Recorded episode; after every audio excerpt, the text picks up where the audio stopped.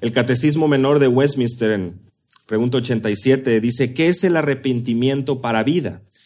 Y la respuesta es, el arrepentimiento para vida es una gracia salvadora por la cual el pecador, teniendo un verdadero sentimiento de sus pecados y conociendo la misericordia de Dios en Cristo, con dolor y odio de sus pecados, se convierten de ellos a Dios, con plena determinación de alcanzar una nueva obediencia. Es decir, una gracia salvadora, no olvidemos esa parte, donde el pecador tiene un verdadero sentimiento de sus pecados, verdadero sentimiento, y al conocer la misericordia de Dios con dolor y odio por sus pecados, se convierte a Dios buscando ser obediente, busca de alcanzar esa nueva obediencia genuina, verdadera. Una y otra vez las escrituras nos enseñan acerca de esta eh, verdad, de, de esta obediencia genuina y verdadera, de este arrepentimiento para vida, dice Hechos capítulo 11, versículo 18. No es un arrepentimiento que, se, que radica en un sentimiento humano, y lo vamos a ir viendo más adelante, pero se, al escuchar este informe de Pedro, a los judíos ellos se, glorificaban a Dios y decían, los, Dios ha concedido el arrepentimiento que conduce a la vida. Así como mencionaba hace un momento de que es una gracia salvadora, también vemos en las escrituras una, basado en la misma verdad, por supuesto, y de, a lo mejor de un distinto ángulo, cómo ver que el arrepentimiento es algo que Dios concede. Segunda de Corintios capítulo 7, versículo 10, una vez más, este eh, recordatorio que la tristeza que es conforme a la voluntad de Dios produce un arrepentimiento que conduce a la salvación. Este arrepentimiento del cual la Biblia nos habla es aquel que Dios concede para vida, para salvación. Y finalmente, según de Timoteo capítulo 2, versículo 25, nos recuerda que es Dios quien da el arrepentimiento que conduce a un pleno conocimiento de la verdad. Seguramente en más de una ocasión has escuchado que metanoia, esta palabra en griego, significa ese cambio de mente, ese cambio de dirección, esa transformación. Desafortunadamente, un mal entendimiento del arrepentimiento ha traído confusión a la vida de muchos, haciéndoles creer que este cambio de mente es algo que tú y yo producimos, que tú y yo hacemos.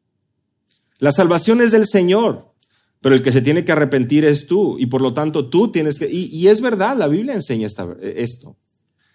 Pero como estaremos estudiando hoy, tanto el mensaje de Jesús, que veremos más adelante, como el mensaje de Juan el Bautista, es un llamado a un arrepentimiento genuino que trasciende nuestras posibilidades humanas, nuestro alcance. Y sí, somos llamados a arrepentirnos, sin olvidarnos que es una gracia de Dios, que es Dios quien lo concede, que es para vida, para salvación, para la verdad. Así que en esta mañana Estudiaremos Lucas, versículos 1, capítulo 3, versículos 1 al 14. Bajo tres encabezados que realzan la importancia del mensaje de salvación de Cristo. Tres encabezados que nos ayudan a visualizar la preparación del camino al mensaje de salvación en Cristo que vendría tan solo un poco más adelante. Y el primero de estos encabezados es un mundo desolado, versículos 1 a la primera parte del versículo 2.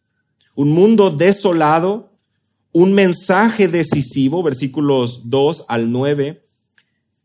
Y una multitud desesperada, versículos 10 al 14. Un mundo desolado, un mensaje decisivo y una multitud desesperada. Acompáñeme con su vista Demos lectura a Lucas capítulo 3 versículos 1 al 14. En el año decimoquinto del imperio de Tiberio César, siendo gobernador de Judea Poncio Pilato, y Herodes, tetrarca de Galilea, y su hermano Felipe, tetrarca de Iturea, y de la provincia de Traconite, y, Lisanias, tetrarca de Abilinia, y siendo sumos sacerdotes Anás y Caifás, vino palabra de Dios a Juan, hijo de Zacarías, en el desierto Y él fue por toda la región contigua al Jordán, predicando el bautismo del arrepentimiento para perdón de pecados, como está escrito en el libro de las palabras del profeta Isaías, que dice, Voz del que clama en el desierto, preparad el camino del Señor, enderezad sus sendas, todo valle se rellenará y se bajará todo monte y collado. Los caminos torcidos serán enderezados y los caminos ásperos allanados, y verá toda carne la salvación de Dios. Y decía a las multitudes que salían para ser bautizadas por él, oh generación de víboras, ¿quién os enseñó a oír de la ira venidera? Haced pues frutos dignos de arrepentimiento y no convencéis a decir dentro de vosotros mismos, tenemos a Abraham por padre, porque os digo que Dios puede levantar hijos a Abraham aún de estas piedras. Y ya también el hacha está puesta a la raíz de los árboles, por tanto todo árbol que no da buen fruto se corta y se echa en el fuego. Y la gente le preguntaba diciendo, entonces, ¿qué haremos? Y respondiendo les dijo, el que tiene dos túnicas, dé al que no tiene, y el que tiene que comer, haga lo mismo. Vinieron también unos publicanos para ser bautizados, y le dijeron, Maestro, ¿qué haremos? Y él les dijo, no exijáis más de los que os está ordenado. También le preguntaron unos soldados diciendo, ¿y nosotros qué haremos? Y les dijo, no hagáis extorsión a nadie, ni calumnéis y contentaos con vuestro salario. Señor, gracias por permitirnos cantar tan preciosas verdades y por permitirnos ser instruidos por tu palabra. Por favor, pone en nosotros el estar atentos, el atesorar tu verdad, el evaluar nuestras vidas, nuestro corazón, de manera que tú seas glorificado y tu palabra pueda ser proclamada con nuestras vidas, con todo lo que somos. Permítenos prestar atención, hacer a un lado todo aquello que pueda distraernos. Enfocarnos, Señor, en tu palabra, que es nuestro alimento, que es la que permanece para siempre. En el nombre de Jesús. Amén. El primer encabezado, les decía, es un mundo desolado. ¿Y por qué, por qué decimos esto? Vayamos al versículo 1. En el año decimoquinto del imperio de Tiberio César, siendo gobernador de Judea, Poncio Pilato y Herodes, tetrarca de Galilea, y su hermano Felipe, tetrarca de Iturea y de la provincia de Traconite, y Lisanias, tetrarca de Abilinia. Dirán algunos, oye, qué trabalenguas, ¿verdad? Otros a lo mejor ya identificaron varios nombres interesantes para utilizar, ¿verdad? No es casualidad que esto está aquí, y como lo hemos venido viendo, y como también David lo afirmaba en la escuela dominical, al escribirle Lucas a Teófilo, busca ser muy preciso. En la escuela dominical veíamos cómo se detiene Lucas, o bueno, eh, expresa de manera clara el ministerio de Agabo, o, o lo que hacía Agabo en aquel momento, al ser profeta, y ahora, y el domingo pasado lo hemos visto, cómo los datos históricos importan. Porque nuestra fe, porque la palabra de Dios no es invento, no es una iluminación, no es un sueño que tuvo una persona simplemente y le, gustó plasmarlo. Son hechos verídicos, son eh, eh, historias verídicas que han tenido lugar en un momento de la historia en particular y que hoy ha llegado a nuestras manos. Y Lucas busca el traer esa claridad, de manera que, lejos de pensar que son imaginaciones, que son visiones o sueños simplemente, sí, por supuesto, una intervención sobrenatural al ser el Espíritu Santo, inspirando a hombres para escribir la palabra y también haciéndoles recordar todo lo que Jesús había enseñado. Pero detalles como esto no deben de desviar nuestra atención a decir, ah, mira, pues esto es cualquier cosa. Y les voy a decir por qué. Y seguro con el encabezado ya te podrás dar cuenta qué es lo que también Lucas está realzando en esta situación. Un mundo desolado, oscuro, completamente perdido. ¿Por qué decimos esto? Cinco líderes políticos hay mencionados aquí y dos líderes religiosos. Primeramente tenemos eh, al emperador romano, Tiberio César, el sucesor de César Augusto, quien fue el primer emperador de Roma, Seguramente él inició su reinado en el 11 después de Cristo y hasta el 26. Por lo que, eh, situando de esta manera, el ministerio de Juan por ahí del año 26 después de Cristo, que es básicamente por ahí donde también sabemos el ministerio de nuestro Señor Jesús toma lugar. Este es, en este imperio romano, es Tiberio César quien está gobernando en este momento. Y como lo sabemos, porque hemos leído el resto de los evangelios, porque hemos escuchado lo que sucede, lejos de encontrarse con un ambiente dispuesto a escuchar, con multitudes dispuestas a verdaderamente escuchar y atender y obedecer el mensaje del Mesías, el mensaje de salvación, había muchísimo rechazo. Además de que las costumbres paganas de los romanos habían sido introducidas de alguna u otra manera y habían eh, sumado a la falsa religiosidad que se encontraba en aquel momento imperando entre los judíos. Poncio Pilato, a este seguro no suena el nombre, un hombre insensible, un hombre violento. Lucas capítulo 13, versículo 1 nos da un poco de contexto con respecto a esta verdad. No era un hombre exactamente que, eh, que tenía el favor de los judíos porque se atrevía a hacer actos abominables a la religión judía, aún mezclando sangre inmunda, derramando sangre inmunda y juntándola con la de los sacrificios que los judíos tanto apreciaban. La historia se refiere a este Poncio Pilato como un hombre obstinado, como un hombre arrogante, quien por cierto eventualmente debido a sus acciones es removido de su cargo y es llevado a compadecer ante Tiberio César. Pero a partir de ahí se pierde, se pierde un poco su, el fin de este hombre. Algunos comentan que tal vez se suicidó, que de alguna u otra manera murió en el camino. Simplemente es que no llega a compadecer delante de Tiberio. Pero otra vez, este hombre nada, nada temeroso del Señor. Se nos menciona a Herodes, tetrarca de Galilea, y a su hermano Felipe. Bueno, Herodes es el hijo de Herodes el Grande. Este Herodes es conocido como Herodes Antipas, que gobernó durante la vida de Jesús. Él es, seguramente recordarán, y lo vamos a estudiar si Dios permite en domingos eh, próximos, él es el quien encarcela y ejecuta a Juan, en Lucas capítulo 3, versículo 20. Además de que forma parte del grupo de personas, de autoridades, de, que toman lugar en el juicio a nuestro Señor Jesús en Lucas capítulo 23. Es decir, son figuras de autoridad que, lejos de distinguirse por un temor reverente a Dios, actuaban de la manera en que en, su, em, en, sus posibilidades, en su mente entenebrecida les daba para actuar. Felipe, hermano tetrarca de Iturea y Traconite, hermano de Herodes, y esta, este área de Iturea y Traconite está al norte de Galilea. Finalmente, Lisania es tetarca de Abilinia. Este, e, esta área está al este de Iturea y al norte de Traconite. Todo esto en el área eh, norte de, Galilea. Y todos estos gobernantes vienen aquí a tomar un lugar importante en la narrativa de Lucas, por, nuevamente, para que podamos apreciar el grado de que no hay ningún hombre que se mencione que sea temeroso de Dios. De hecho, Lucas lo podía haber afirmado. ¿Por qué? Porque esto es lo que viene haciendo tiempo atrás, capítulo 1 y capítulo 2. ¿Recuerdan? Zacarías, Elizabeth, aún José y María, Ana, Simeón.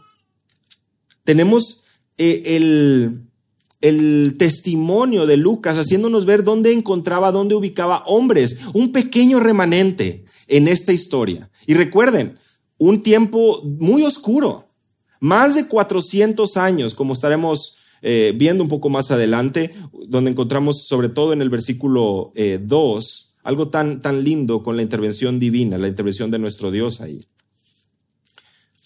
Pero antes de que Lucas continúe, nos hace ver también a los líderes religiosos de aquel momento, padre y yerno, Anás y Caifás. Ellos presidían el orden religioso en Jerusalén. Vean ahí versículo 2, siendo sumos sacerdotes Anás y Caifás. Y aquí hay algo interesante. No había dos sumos sacerdotes. Lo establecido era uno. Pero como lo acabo de mencionar justo ahora, Anás es quien funge como sacerdote del año 6 al 15 y es el, suegro de Caifás. Por lo tanto, esta relación que existe ahí y, el hecho de que seguía viviendo Anás, pues a los ojos de la gente sabían y decían, este es realmente quien está a cargo. Anás, lejos de conducirse en un temor reverente a Dios, obtenía ingresos del templo. De hecho, él era el responsable de las ventas en el templo, que tú y yo sabemos, nuestro Señor Jesús se encargó de hacer a un lado, de tumbar estas mesas. Así que ya te podrás dar una, idea de la prioridad, de dónde estaba el corazón de este hombre, Anás. Ahora Caifás es quien le suple que continúa hasta el año 36 y nuevamente, siguiendo el ejemplo, obteniendo esos ingresos de parte del templo. Un mundo, un mundo oscuro, un mundo desolado, un mundo que estaba esperando una intervención divina. Por eso es que cuando veíamos el capítulo 1 y capítulo 2 en los domingos anteriores, y si no has tenido oportunidad de escuchar los sermones, te animo que vayas a la página y los puedas escuchar. Es que vemos ahí que hay una expectativa, hay un gozo al momento de que Dios interviene en la historia y trae mensajes. Primero del anuncio del nacimiento del mensajero del Señor el que hará volver el corazón de los padres hacia los hijos y el corazón de los hijos hacia los padres. Aquel con el espíritu de Elías, Malaquías capítulo 4, justamente como termina el Antiguo Testamento. Malaquías 3, versículo 1, el mensajero, el que preparará el camino del Señor. Imagina tú la cantidad de, de, tristeza o, la cantidad de personas con, con esa decepción, esperando, anhelando el tiempo de restauración, anhelando y esperando al Mesías. Y a la vez como esa espera había dado pie a que muchos siguieran en pos de lo que su corazón les dictaba, les marcaba, añadiendo obras imposibles de seguir, lo sabemos porque es lo que los evangelios nos narran autoridades religiosas poniendo sobre los hombros, sobre las espaldas del pueblo, cosas que no podían caminar, no podían andar, no podían obedecer, porque ni siquiera ellos mismos eran capaces de hacerlo. Lejos estaba de ellos un entendimiento genuino del Mesías, pero había un remanente. Y Lucas se ha encargado de hacernos notar nombres, personas que estaban esperando, que estaban gozosos de saber que Dios estaba nuevamente interviniendo. Y como lo hemos visto en capítulo 1 y 2, la llegada del Mesías, la llegada del mensajero ya era algo inminente.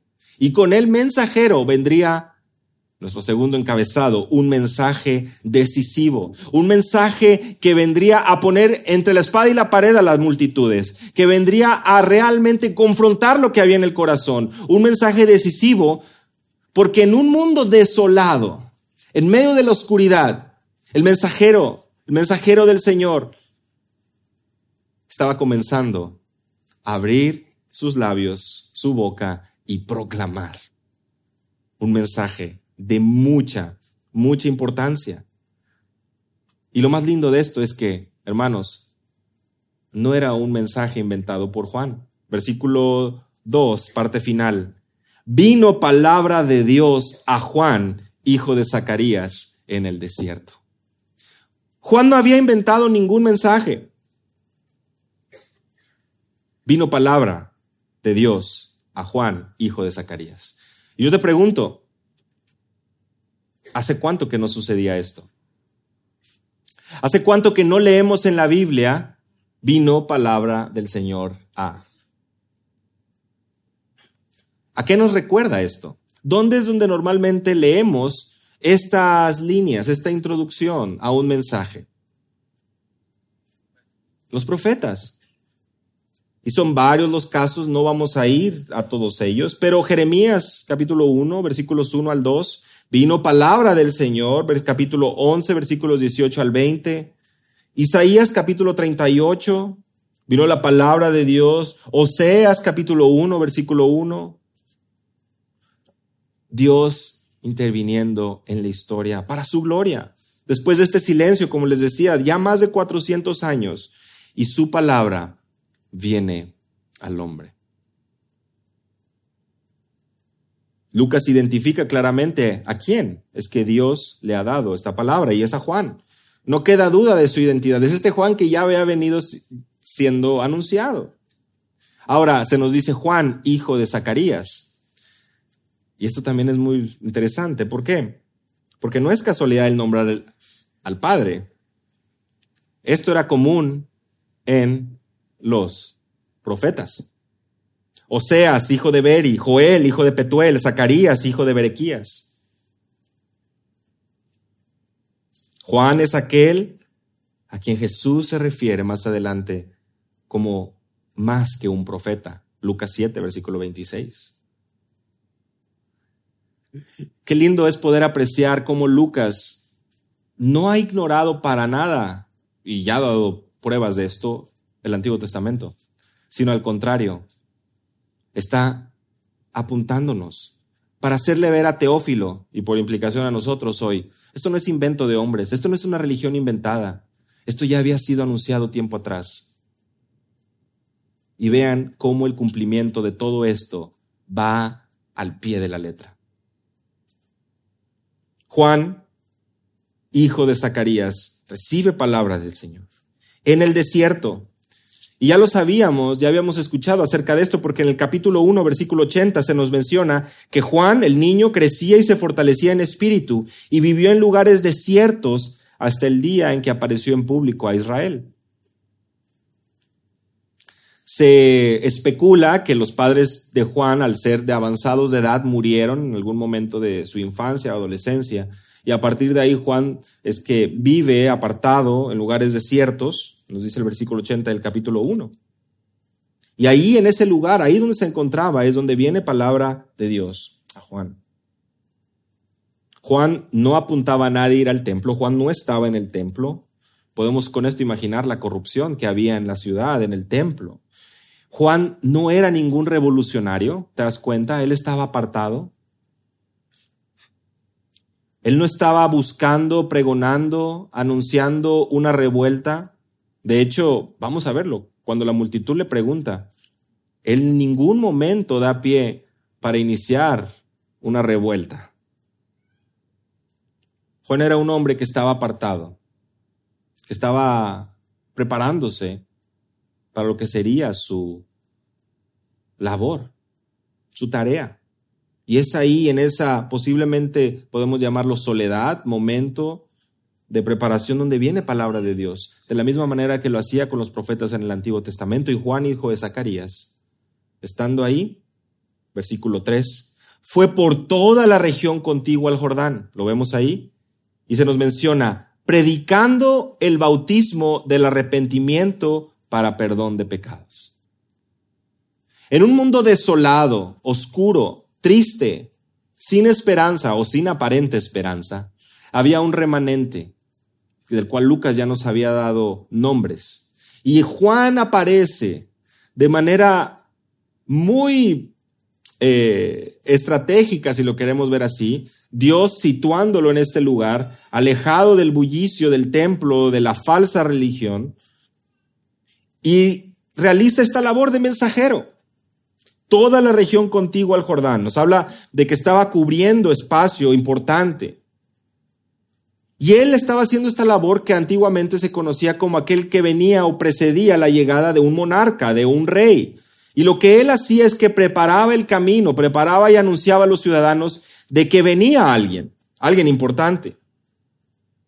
Y es lo que nos dice Lucas capítulo 1, versículo 76, lo hemos estudiado antes, y Malaquías capítulo 3, versículo 1.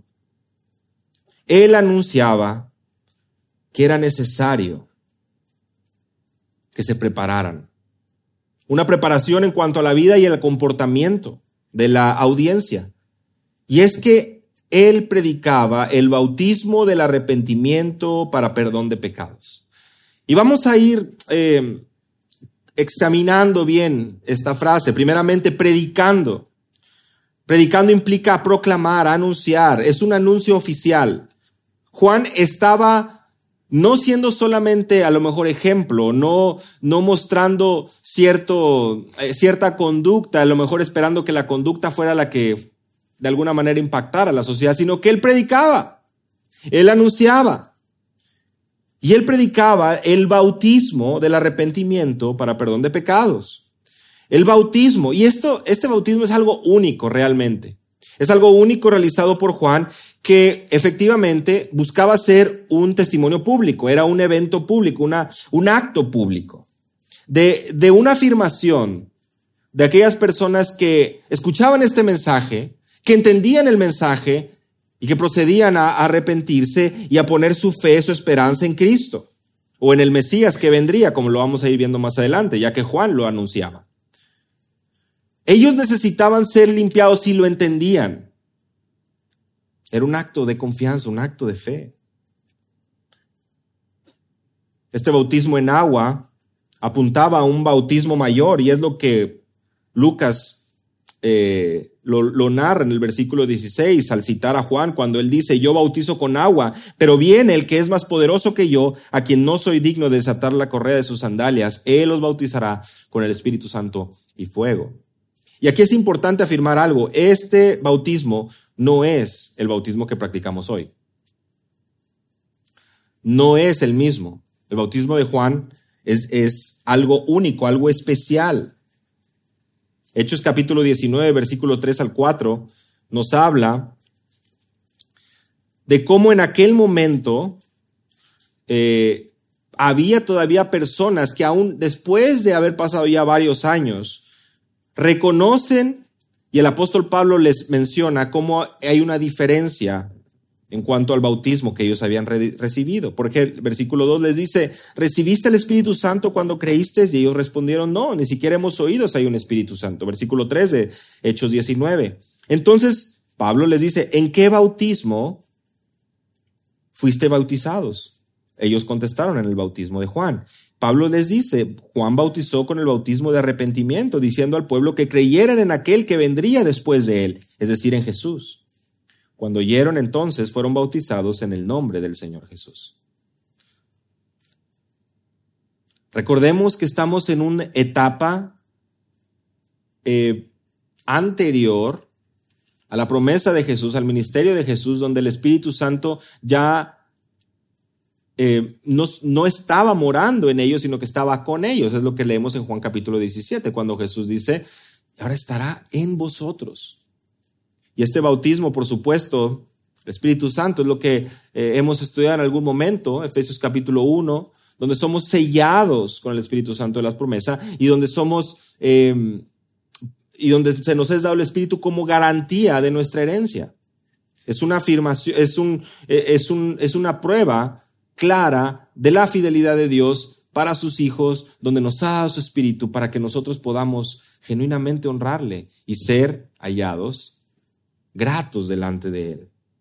Es el Espíritu Santo quien convence de pecado, de justicia y de juicio. Es el Espíritu Santo quien se contrista cuando como creyentes andamos mal. Por lo tanto, es el Espíritu Santo también quien da testimonio, produce en nosotros el querer como el hacer por su buena voluntad. Es Dios quien hace toda esta obra. El bautismo de Juan no es el bautismo que nosotros conocemos. Y lo que es muy, muy interesante, muy lindo ver es de que este, este, este bautismo apuntaba a alguien mayor y lo vemos a la luz de todo lo que vamos leyendo después y no alcanzaremos a estudiar hasta el final del capítulo 3, pero es Juan, quien también sabe y conoce que no termina todo aquí, sino que Él está preparando el camino. Él está anunciando la necesidad de que el pueblo, aquellos que tienen oídos para oír, puedan comprender realmente y genuinamente puedan actuar en un arrepentimiento para perdón de pecados. Y así es como comenzamos el estudio, el sermón de esta mañana. El arrepentimiento. Este era el propósito, la proclamación y el bautismo, el evento, el acto tenían un propósito y este era el arrepentimiento para perdón de pecados. En una sociedad tan corrompida, tan corrupta, este era el camino a seguir. Y es que, otra vez, recordemos el versículo 1, una sociedad que no tenía realmente una esperanza en el sistema religioso de ese momento. Eran líderes religiosos que ponían cargas pesadas sobre las personas. Eran personas que, eran afectadas gravemente por una religiosidad, por una búsqueda de eh, complacer a Dios mediante actos y ritos sin un corazón genuino que temiera a Dios. Juan habla de una verdad, de un entendimiento, de una vida en pecado que se vuelve a Dios. Un arrepentimiento que como mencionábamos en la introducción, esta palabra implica un cambio de dirección, un cambio de mente.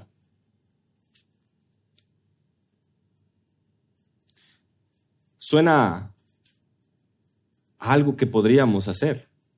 Dices tú, pues si yo voy caminando, si yo voy manejando un carro y, sé que ya me pasé la calle, pues voy a retornar. Si voy caminando y me doy cuenta que todo eh, que, que hacia donde voy es, en, es a mis espaldas, pues simplemente cambio de dirección. Estamos acostumbrados a entender y decir, ah, pues es que si la palabra metanoia significa un cambio de dirección, significa un cambio de mente, yo puedo hacer eso. Porque las ilustraciones mismas parecen prestarse para hacer algo, para, para ejercitar o actuar de una manera que yo soy capaz de hacerlo.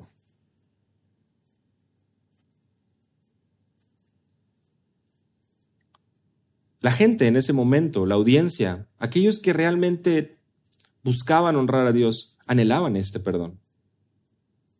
Porque leían en su palabra, leían en los profetas que el Dios verdadero es un Dios que es amplio en perdonar. Eso lo tenemos a lo largo y ancho del Antiguo Testamento. Un Dios cuya fidelidad es grande. Y ellos, más de uno, al menos lo sabemos por capítulo 1 y 2 de Lucas, anhelaban. Tal vez eran pocos que genuinamente anhelaban esa paz y ese perdón de sus pecados. Pero no perdamos de vista que esto no es en base al esfuerzo, a levantarse una mañana y decir, sí, ya, o como comúnmente decimos, ya, el lunes me voy a arrepentir.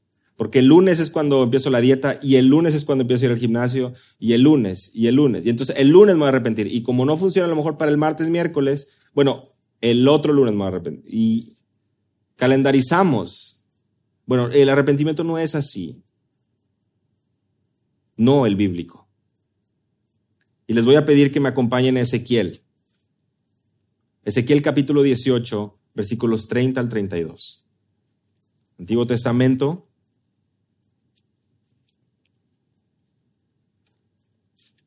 Teníamos Isaías, Jeremías, tenemos lamentaciones y después de lamentaciones tenemos el libro de Ezequiel. Y en el, capítulo 18 de Ezequiel, me gustaría que pudiéramos prestar atención.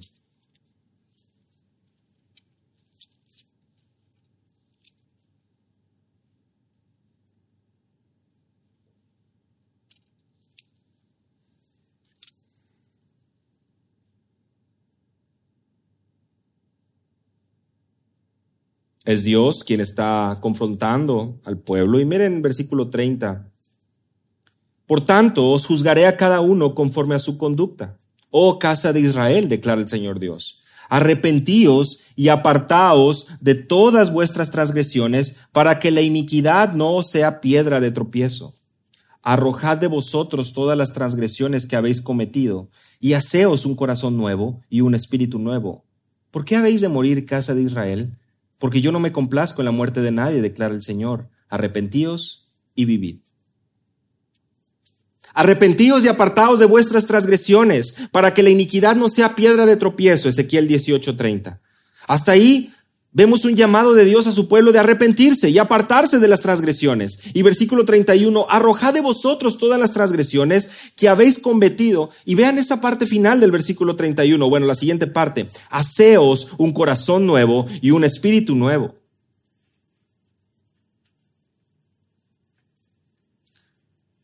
Creo que ya tenemos algo que pensar.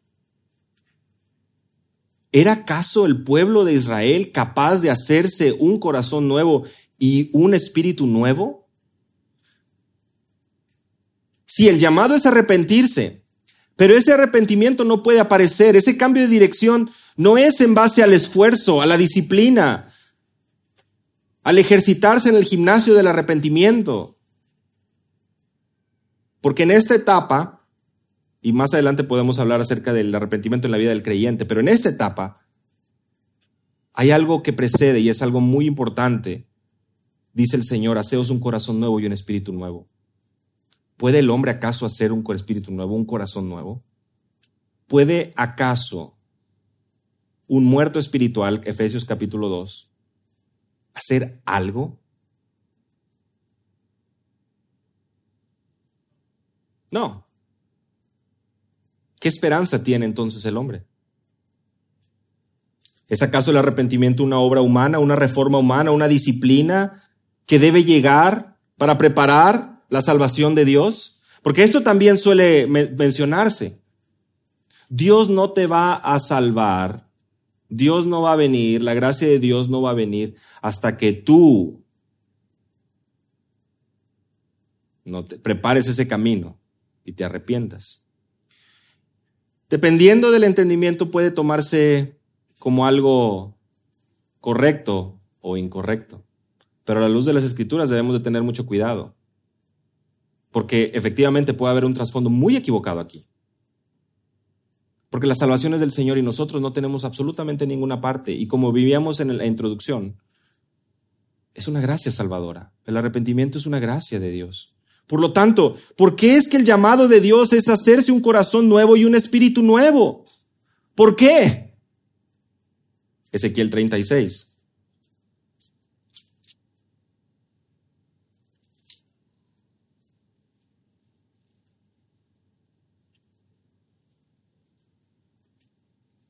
Ezequiel 36, versículo 25 al 27. Entonces os rociaré con agua limpia y quedaréis limpios. De todas vuestras inmundicias y de todos vuestros ídolos os limpiaré. Además, os daré un corazón nuevo y pondré un espíritu nuevo dentro de vosotros. Quitaré de vuestra carne el, corazón de piedra y os daré un corazón de carne. Pondré dentro de vosotros mi espíritu y haré que andéis en mis estatutos y que cumpláis cuidadosamente mis ordenanzas. ¿Cómo es que este espíritu nuevo, cómo es que este corazón nuevo podía tener lugar solamente por la intervención divina. ¿Quién es el que promete limpiar? ¿Quién es el que anuncia limpiar? ¿Quién es el que anuncia dar un corazón nuevo? ¿Quién es el que anuncia quitar el corazón de carne y poner un corazón de piedra y poner un corazón de carne? ¿Quién es el que anuncia poner dentro de vosotros su espíritu para andar en sus estatutos y cumplir sus ordenanzas? Es Dios. Es Dios de principio a fin. La salvación es del Señor.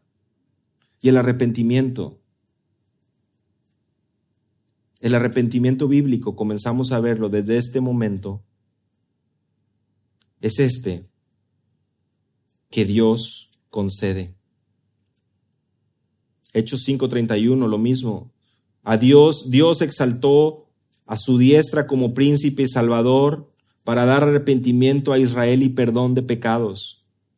El arrepentimiento anunciado en el Antiguo Testamento nos habla y apunta a una obra de parte de Dios, a, un anuncio. Y veamos que la responsabilidad del hombre está ahí. Y esto es algo que, por supuesto, puede traer algo de confusión, porque decimos, a ver, entonces el hombre es responsable o Dios es soberano. Bueno, las dos cosas. ¿Y cómo es que podemos comprender ambas realidades? Eh, en su totalidad posiblemente nosotros no somos capaces de entenderlo, pero lo que sí somos capaces de entender es que sí somos llamados a arrepentirnos, pero que este arrepentimiento es un don de Dios. Eso quiere decir que aquel que clama genuinamente a Dios, Él escucha. Eso quiere decir que nuestro Dios muestra su amor para con nosotros, en que siendo aún pecadores, Cristo murió por nosotros. Y eso también trae a nosotros esa luz de que cada uno de los eh, testimonios que tenemos a lo largo de la escritura es y nos lleva a proclamar el Evangelio a toda criatura. Si tú y yo sabemos a quién Dios le ha concedido el arrepentimiento, no, no lo sabemos. No tenemos esa revelación, pero somos llamados a proclamar sus verdades, como lo estaba haciendo Juan. proclamando el anuncio y la preparación del Mesías, preparando ese camino, porque esto era algo tan importante. Un cambio de mentalidad resulta en un cambio de vida. Por eso vemos que tiene que ser una obra sobrenatural de Dios, porque según Corintios capítulo 7, versículos 9 al 11, nos recuerda y nos afirma de que este arrepentimiento difiere, no es igual al arrepentimiento de este mundo, porque lejos de tratarse de un arrepentimiento o de una tristeza, es aquel que genuinamente conduce a la salvación, como lo veíamos en la introducción. Un cambio de mentalidad es aquel que vemos en 1 Tesalonicenses 1.9, donde ellos, los tesalonicenses, habían dejado a los ídolos para volverse a Dios. Pero ese odio a tus pecados, ese entendimiento de tu vida pasada, ese odio por aquello que no agrada a Dios, no viene en nuestro propio esfuerzo. Genuinamente solo puede venir cuando muertos, estando muertos espiritualmente, Dios sopla vida en ese cadáver espiritual. Somos despertados a su luz y se nos concede la gracia de Dios para poder venir a Él en arrepentimiento y fe. Eso es lo que vemos en las Escrituras. No hay lugar para la gloria del hombre. No hay lugar para un mérito humano, sino que de principio a fin es la gloria de Dios. De principio a fin, la gloria de Dios. Y veamos su mensaje. El mensaje. Arrepentimiento para perdón de pecados. Jesús decía, arrepentíos. Juan decía, arrepentíos. El reino de los cielos se ha acercado. Y para Lucas el arrepentimiento es importante, se repite en al menos 22 ocasiones en el Nuevo Testamento y la mitad de ellas están en Lucas y en Hechos.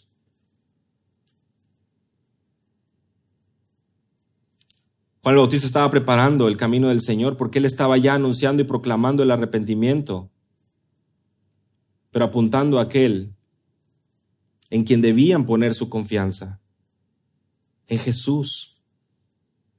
Este mensaje de arrepentimiento, el que predicaba Jesús. Lucas 5, Lucas 15.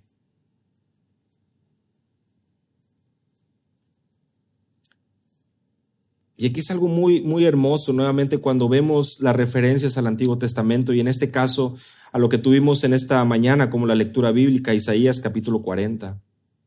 Como está escrito en el libro de las palabras del profeta Isaías que dice, versículo 4 de Lucas 3, voz del que clama en el desierto, preparad el camino del Señor, enderezad sus sendas. Es Juan el Bautista, aquella voz que está clamando en el desierto. Él es quien está preparando el camino del Señor. Y está aquí Lucas haciendo alusión a Isaías capítulo 40, versículo 3 al 5. Y es interesante porque en el contexto de Isaías, los primeros 39 capítulos nos hablan del juicio de Dios sobre las naciones y sobre Israel. Pero a partir del Isaías 40, justamente este capítulo, del cual está citando Lucas, hay un cambio de tono porque ya hay una esperanza, ya hay misericordia. Por eso es que el, capítulo, el versículo 1 de Isaías 40 comienza con esta frase, consolaos, consolaos. ¿Eso qué quiere decir? Hay esperanza. Encuentren descanso. ¿En quién?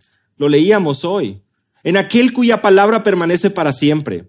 En aquel que no recibió consejo de nadie. Y si seguimos leyendo todo el capítulo 40, en aquel que no se fatiga ni se cansa, en aquel que es eterno y creador de toda la tierra el que reduce a nada a los gobernantes, hace insignificantes a los jueces de la tierra. Él está interviniendo.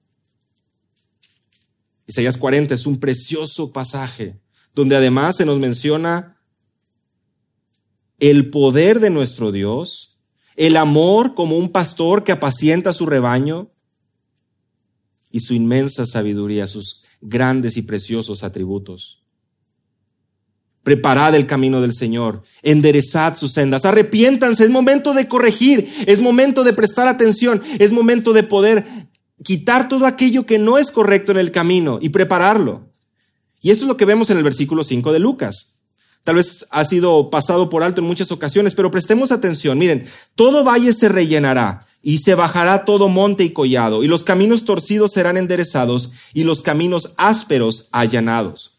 Pensemos en esto entonces, valle se va a rellenar, se bajará, los montes, se, los caminos torcidos se van a enderezar y los caminos ásperos se van a poder allanar.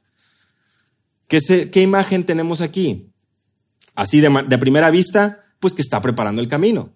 Para preparar un camino, una carretera, pues ¿qué es lo que vas a buscar hacer? Pues que si se trata de un valle, pues a lo mejor vamos a subir el nivel para que pueda avanzar, ¿verdad? Si hay unas montañas, pues a lo mejor ahora mismo con la tecnología y todo, pues perforamos la montaña y vamos por dentro, hacemos un túnel. Pero aquí, ¿cuál es el sentido? Se va a bajar el monte, se va a poder poner en, el mismo nivel. Los caminos torcidos se van a enderezar y los caminos ásperos, donde a lo mejor terracería, donde no se puede andar, se van a poder allanar. ¿Para qué? Para preparar el camino, para preparar esa carretera, para preparar el, el tramo. Pregunta obvia, ¿quién podría hacer esto? Porque si prestamos atención, y esto lo vimos con los varones en un estudio, el mensaje de Isaías, una y otra vez es exaltar al que está sentado en su trono, Isaías 6 y exaltar, Isaías 57, 15, al que está sentado en su trono, el que es alto y sublime, y que habita con el quebrantado y el humilde de espíritu. Y a lo largo de Isaías vemos estas figuras de los hombres buscando ese poder, buscarse, buscando sentarse. Y el mensaje también de Isaías es que Él va a quebrantar a los orgullosos, que Él va a traer un juicio verdadero. Isaías capítulo 2, versículo 6 al 22. Todo valle se rellenará, todo aquello que le hace falta, Él va a traer esa provisión, pero todo aquel que está buscando la cima, encumbrado, también va a ser traído al nivel. Los caminos torcidos, por más torcidos que estén, enderezados. Los caminos ásperos allanados. Es verdad, Vemos imágenes que muestran la preparación de este camino, de esta carretera, pero también vemos imágenes al contexto de Isaías que nos hablan de una obra sobrenatural de Dios que por más perdido, chueco, que pueda estar nuestro corazón y nuestra vida, Él obra un milagro. Y Él puede traer salvación a tu corazón. Por más orgulloso que tu corazón pueda estar, es, Él es el único que pueda traer ese cambio y hacerte caer, descender a un entendimiento claro de que solamente hay uno sentado en su trono alto y sublime, solamente hay uno. Santo, santo, santo. Es el mensaje de Isaías, el cual Lucas está citando aquí. Y verá toda carne la salvación de Dios. Versículo 6. Es interesante porque, a diferencia de Mateo y Marcos, cuando, cuando este, escriben este relato, Lucas es el único que menciona hasta el versículo 5 de Isaías. Lucas es el único que deja bien claro ese versículo 5. Y ustedes saben, Lucas, Teófilo, una carta a los gentiles, hacerles ver nuestro Dios es poderoso para traer salvación a toda carne. Y esto ya lo habíamos visto en las palabras de Simeón en Lucas capítulo 2, versículo 30, donde se nos dice que él ha preparado esta salvación a la luz de todos los pueblos, luz de revelación a los gentiles. Hay una esperanza para los gentiles. Toda carne verá la salvación de Dios. El ministerio de Juan radica en un llamado al arrepentimiento porque el poder y la salvación de Dios están cerca y el énfasis de Lucas es poder hacerle ver a su audiencia, a Teófilo y a nosotros hoy, por implicación, ya pasando todo este tiempo, y recordar que la salvación es de nuestro Dios y por lo tanto, esta salvación ha sido enviada a todos los pueblos y toda carne tendrá esta oportunidad, obedeciendo el llamado y el mandato de arrepentirse y creer en Jesucristo. Así termina Hechos, versículo 28 del capítulo 28. La salvación de Dios ha sido enviada a los gentiles.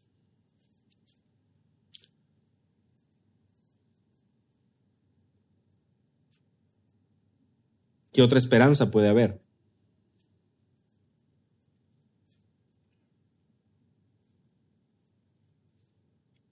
¿Qué más puede realmente un hombre, una mujer esperar? Cuando recibe esta instrucción, este llamado, este mensaje de arrepentirse. Muchas veces lo vemos así como un simple remordimiento como un simple llamado de atención, como un simple llamado a despertar. Y otra vez el énfasis, cambiar de dirección. Tú tienes que cambiar de dirección, tú tienes que arrepentirte. Hermanos, en nuestras propias fuerzas no somos capaces de ver la gravedad de nuestro pecado. ¿No es esto lo que oramos? Señor, hazme ver, por favor, mi pecado. Lo tenemos como ejemplo en la oración de, de David, ¿no? Que seas tú realmente quien me haga ver lo que hay en mi corazón. Examíname, oh Dios. Conoce mi corazón. Esta obra, este nuevo nacimiento, este nuevo espíritu, este nuevo corazón, es algo vital para que un arrepentimiento genuino y bíblico suceda, tenga lugar. Un arrepentimiento bíblico es aquel que busca servir, que busca amar, que brota de un corazón humilde, que reconoce su necesidad. No hay paz para los impíos.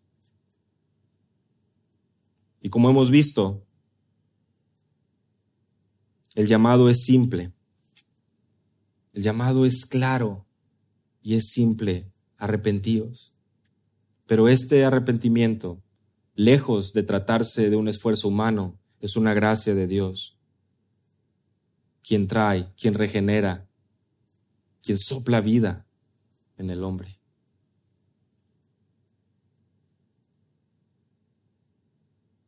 Y esta preciosa promesa de que toda carne verá la salvación de Dios. Hoy nosotros, por pura gracia y misericordia, pura gracia y misericordia, somos traídos a este conocimiento. Nos quedamos cortos, nos quedan siete versículos, pero ya tendremos oportunidad de poder cubrirlos después. Que el Señor nos guíe, que el Señor nos dé gracia que pueda haber en nuestros corazones realmente una respuesta a este llamado, que aún debe ser el que distinga nuestras vidas, hermanos, de anunciar a otros y de proclamarles su necesidad de arrepentirse, de esa necesidad de una obra sobrenatural de Dios, y que nosotros mismos también podamos ser escudriñados, que podamos tener y pasar ese tiempo escudriñando nuestro corazón y rogando a Dios que Él sea, por favor, que nos muestre aquellas cosas que debemos cambiar, que debemos arrepentirnos. Primera de Juan, capítulo 1 y capítulo 2, nos dicen que es la disciplina de un creyente. La disciplina de un creyente es andar en luz. Versículos 7, tener comunión con Dios, versículo 6. Y versículo 9, confesar nuestros pecados y arrepentirnos. El arrepentimiento continúa siendo esa disciplina en la vida como creyentes, porque sabemos y buscamos y anhelamos, entendiendo la santidad de Dios, que somos llamados a vivir esas vidas santas. Así que no nos desanimemos sino al contrario, encontremos confianza, consuelo y dirección en su palabra, de manera que podamos, como creyentes, seguir y continuar en este camino de honrar a Dios, de arrepentirnos de aquello que no le agrada. Y para aquellos que no han todavía venido en arrepentimiento y fe, ruega al Señor y pide que Él te conceda esa gracia, porque Él escucha y a un corazón contrito y humillado Él no va a despreciar. Si, su palabra ha venido a tu vida, a tu corazón, si has entendido, ven a Él y ruega a Él. De manera que puedas venir y adorar a este Cristo Salvador hermoso. Señor, te agradecemos, te agradecemos mucho por esta preciosa verdad y por, la maravilla, la dicha de poder ser llamados tus hijos. Qué bendiciones que podamos darnos cuenta que aún en un mundo desolado, que aún en un mundo triste, cubierto de tinieblas, tu luz resplandece y tú tienes a un remanente listo para orar de acuerdo a tu voluntad y traer salvación con esa misma bandera, con ese mismo mensaje. Arrepentimiento y fe para perdón de pecados en Cristo. Que sea aquello que distinga nuestras vidas y nos conceda y nos permita caminar en obediencia y en fe para tu gloria.